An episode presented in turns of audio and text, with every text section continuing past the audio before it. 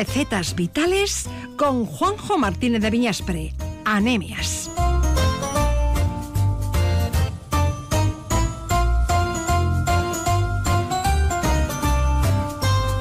11 y 16 minutos de la mañana, tiempo ya para la gastronomía en Radio Vitoria. Muchos de nuestros pueblos guardan grandes secretos y aunque ahora no es momento de ir a, ellos por las nuevas restricciones, cuando estas se levanten hay que volver a nuestros pueblos, ¿eh? porque allí encontramos grandes restaurantes con propuestas más que interesantes. Juanjo Martín de Viñas Pranemias, ¿qué tal, Egunon? Egunon, Arach. Porque hay verdaderas joyas, ¿no? Verdaderas joyas en, en, la zona rural. Las tenemos aquí muy cerquita y muchas veces pues no nos damos cuenta de, de las posibilidades que tenemos de, de poder comer bien de paso hacer un poco de geografía a la mesa que no nos viene ni pizca mal y ver todo su entorno y encima pues si eh, tienes el atractivo de poder hacer una comida estupenda en un sitio estupendo pues mejor que mejor, ¿no? Sitios a los que volveremos ¿eh? cuando pase la pandemia y a disfrutar todavía con más ganas de, de ellos. Antes decía dónde vamos a ir, ¿cómo describirías el lugar del que vamos a hablar? Bueno, pues el lugar donde vamos a ir, eh, yo creo que es un pueblo emblemático en, Álava, eh, la montaña, y luego pues que lo hemos oído mil veces ese nombre y lo que no sabemos es que tenemos allá un restaurante de, te iba a decir casi de estrellas Michelin donde se puede comer sin ser estrellas Michelin, ¿eh? O sea que económicamente está muy bien. Bueno, pues vamos a ir hasta Arrea, ¿eh? en Campezo, porque allí nos espera Edorta Lamo. ¿Qué tal, Edorta Egunon? Opa, Egunon, muy buenas. Decíamos que tenemos que ir a, Campezo cuando todo esto pase, cuando volváis a abrir las puertas del restaurante. Lo habéis cerrado, evidentemente, por las restricciones. Eh, no sé cómo os encontráis. Bueno, pues no son los mejores momentos que estemos viviendo, la verdad, pero bueno, pues nos encontramos un poquito en stand-by, ¿no? Nos damos un poquito, pues con restante cerrado, pues como, como bien sabréis, ya llevamos cerrado ya incluso dos semanas con la restricción municipal, porque al final es un restaurante que, bueno, que, que difunde y defiende muy bien el pueblo, pero que también es un restaurante y un concepto de que mayormente vive o debe alimentarse de la gente de fuera, ¿no? Porque al final es un proyecto Arrea, es un proyecto, un restaurante, como bien decís, pero, pero bueno, un restaurante un poco gastronómico, grande, con un, equipo profesional de, cinco cocineros, de, otros cinco o seis en la sala. Bueno, es un restaurante que tiene varias partes, en la cual la cocina está en el centro, digamos, pero tiene la parte de la barra, de la cuadra, del comedor. Y bueno, pues es un restaurante la verdad que, vamos a cumplir en diciembre, el 18 de diciembre, espero que nos dejen cumplir dos años. Y, ¿Cuántos años, Edorta?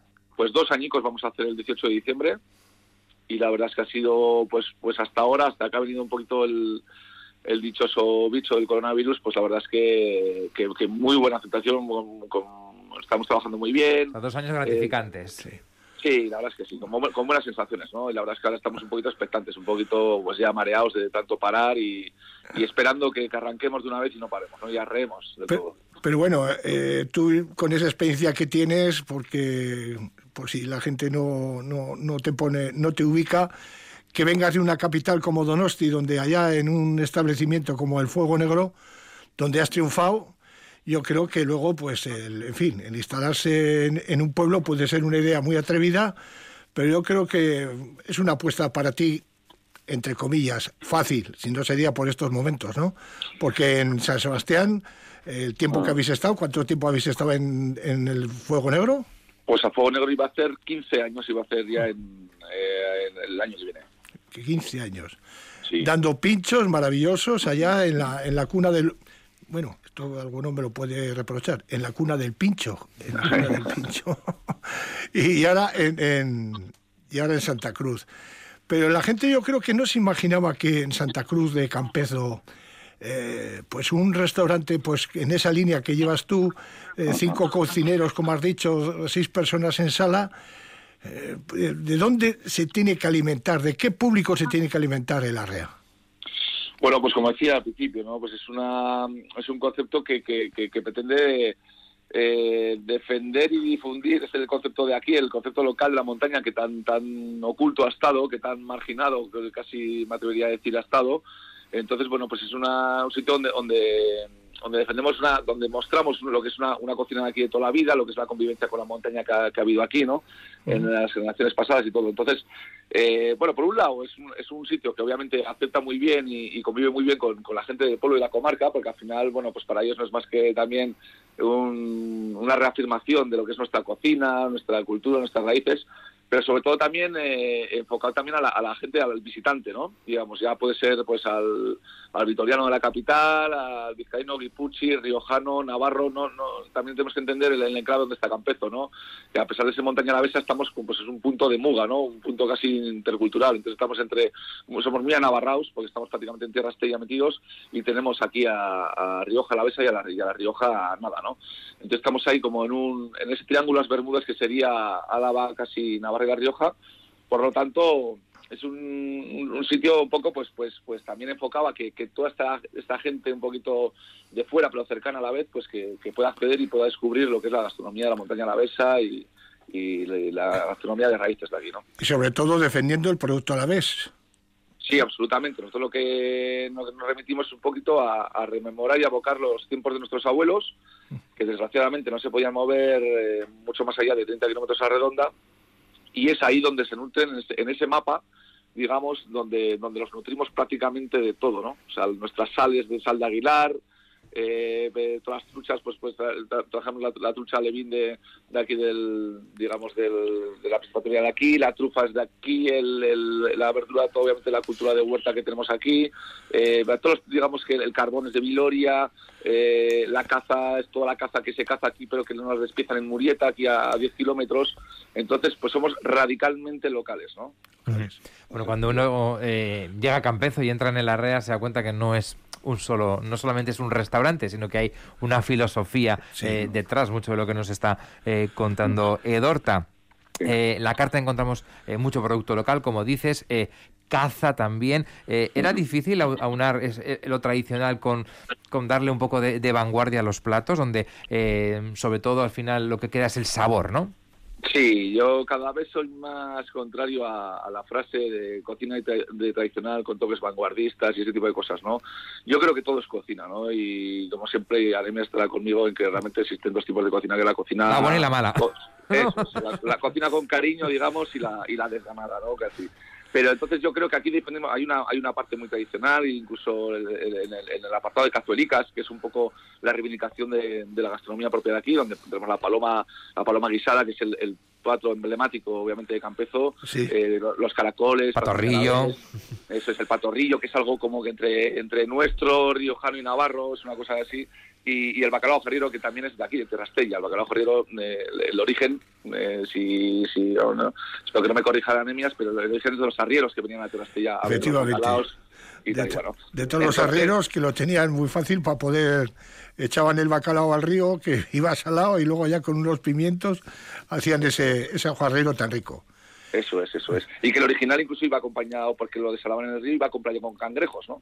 También. Que, que, que, posteriormente, pues ya los, los, los navarros de Estella, sobre todo, lo han, hecho, lo han ido haciendo con gambas, pero porque el, porque el original era con cangrejos. Sí, Por lo tanto, es un plato muy de lega y muy de aquí, tal y cual. Entonces, tenemos ese lado como muy, muy, muy tradicional y luego, obviamente, pues tenemos nuestro menú gastronómico que también, eh, andando un poquito por esos, por eso, por estos productos, por, estas, por esta cultura, por este esta convivencia del río y la montaña y tal y cual, pero ofrecemos una, una, una cocina pues también pues digamos pues más eh, eh, pues de, de, muchos pases más pequeñita más elaborada que en la que obviamente la técnica y todo lo que hemos aprendido estos años uh -huh. pues también la, la, ponemos ahí en la palestra ¿no? eso tú has puesto hace un momento dice eh, cocina de vanguardia cocina eh, tradicional, tradicional sí. y has puesto un plato de ajuarriero que como bien dices eh, en, en, otros tiempos pues se le echaba cangrejos porque tenían eh, estaban en el río. Eso es. Luego en algunos platos de como yo he visto en cartas de en, sobre todo en Pamplona sí. empezaron con las gambas. Uh -huh. y ya qué culpa tendrá el ajuarero de estropearlo porque nunca he dicho mejor estropearlo cuando ya algún snob ya dice un ajuarriero con bogavante ya sí, eso sí, eso me parte a mí, ¿eh? Me parte. Sí, es un poco. Yo creo que ah, a veces, los, los, cocineros caemos en la, la burocracia y nos parece que por, por tratar con, con productos muy nobles y muy caros nos parece que podemos cocinar mejor, ¿no? Ahora está pasando mucho con el caviar, ¿no? También, ¿no? En la, en la cocina. Y bueno, va, yo respeto las diferencias de cada, pero yo sobre todo el trabajo que tenemos en la REA es un poco más eh, más antropológico y, y más ancestral y, y, ceñirnos un poquito a lo que es la historia para saber lo que somos nosotros y, ¿no? y cómo hemos llegado aquí y lo que comemos nosotros. Y Eduarda, ¿te ha sorprendido que a la gente le sorprenda probar sabores eh, que igual no está acostumbrado, ¿no? Decías la, la, la paloma guisada, ¿no? Las pechugas de paloma, la costilla de jabalí. ¿Te ha sorprendido que nos sorprenda? Hombre, pues mira, hay unas cosas, a mí lo que más me emociona es realmente la, la gente que se emociona, que dice que hace mucho que no ha probado ese plato y que le recuerda a su abuela, a su familia, a su, cuando venía al pueblo y tal igual, ¿no? Esto pasa mucho con la paloma guisada y con el patorrillo, ¿no? Por ejemplo, el patorrillo es un plato que ya lo hemos perdido porque nadie tiene la santa paciencia que tenían nuestras abuelas, nuestros padres para, para hacer eso, ¿no? Entonces mucha gente que se emociona y tal igual, joder, que no, esto me lo hacía mi abuela, tal, me, ha recordado a ella, eso la verdad es que es para mí el, el mayor piropo, Pues ¿no? yo hacía, mira, eh, eh, más de 20 años que no comía patorrillo y la última vez que lo comí fue en Arrea y hacía eso muchísimos años, ¿eh? De crío de, de, mi, de, de haberlo probado Qué y bueno, haberlo comido. Pero es que incluso con la paloma, con la paloma que efectivamente es un plato que, que yo creo que está está en la imaginación de, de todos eh, cuando hemos ido a Campezo porque es un plato bueno ancestral y sin embargo ahora pues parece que está limitado solamente a esas personas que tienen acceso a una paloma eh, pues porque son cazadores porque lo prepara y sin embargo pues antes o sea era un, un plato de carta o sea y, sí, y, ahora y, puede... y, luego no hay que olvidar que obviamente es un plato emblemático de aquí porque era prácticamente el único plato de carne al que tenía acceso todo el mundo aquí no es decir que cuando venían las bandadas de palomas sí. eh, en, en, tiempos más, más atrás y más pobres pues decía ahí viene la carne ¿no? sí. Entonces entonces hay mucha gente también que viene de, de la capital, viene incluso hace poco uno de Bilbao y me decía, es que me choca verlo hasta en la carta, paloma, y la hostia, sí, o sea, no, sí, y para nosotros es lo más normal del mundo, ¿no? Comer paloma. Sí, y, y, y, por no ser reiterativo, y cuando hemos hablado del patorrillo, pues efectivamente ya eh, relacionamos patorrillo con que te lo comías cuando te lo ponía tu mamá o, o la sí, abuela, sí. la abuela que ponía el patorrillo, sí. porque ahora ya comer patorrillo sí que se come, pero hecho con mimo, con cariño y con, en fin, con mucha paciencia, pues en muy pocos, pocos sitios. sitios. desde luego. Y en los sitios que lo hacen bien, la verdad es que tienen un tienen un cartel de que aquí la casquería se come de maravilla, tal rico, uh -huh. sí. Bueno, Dorta, pues eh, te deseamos eh, que todo esto pase rápido para todos, pero sobre todo que podáis ¿no? volver a, a abrir las puertas de Arrea y cumplir esos dos añitos. Eh. Así que ánimo y, y, y paciencia. Cumplir. Es que ánimo a todos también, a todos los hosteleros especialmente, que sí. estamos pasando un poquito canutas y, y, esperemos que todo vuelva a la normalidad y disfrutemos de, de nuestra gastronomía. ¿no? Pues por hacer un símil, como decías, de la cocina ancestral, mi abuela solía decir, tranquilos que no hay mal que dure 100 años. A ver si podemos aguantar por lo menos 90. Eso es. ¿Eh? Eduardo Talamo, es que ricasco, un abrazo. Es que ricasco, Chuey. Ahora, ahora, ahora, Y vamos a terminar, Anemias, con esa propuesta, bueno, vamos con a dar receta. ¿Con qué nos una receta hoy? vital, porque sabes que la Fundación Vital pues siempre apoyando al comercio a la vez, al comercio de kilómetro cero, de proximidad, de calidad.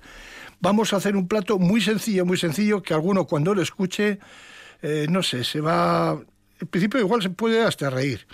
Vamos a hacer una sopa de ajo, ¿eh? en la cual solo vamos a emplear eh, unos pimientos secos, unos dientes de ajo, un poquito, un poquito de tomate, un poquito de tomate, aceite, sal y vamos a hacer esa sopa de ajo, eh, pero nada, lo más sencillo posible.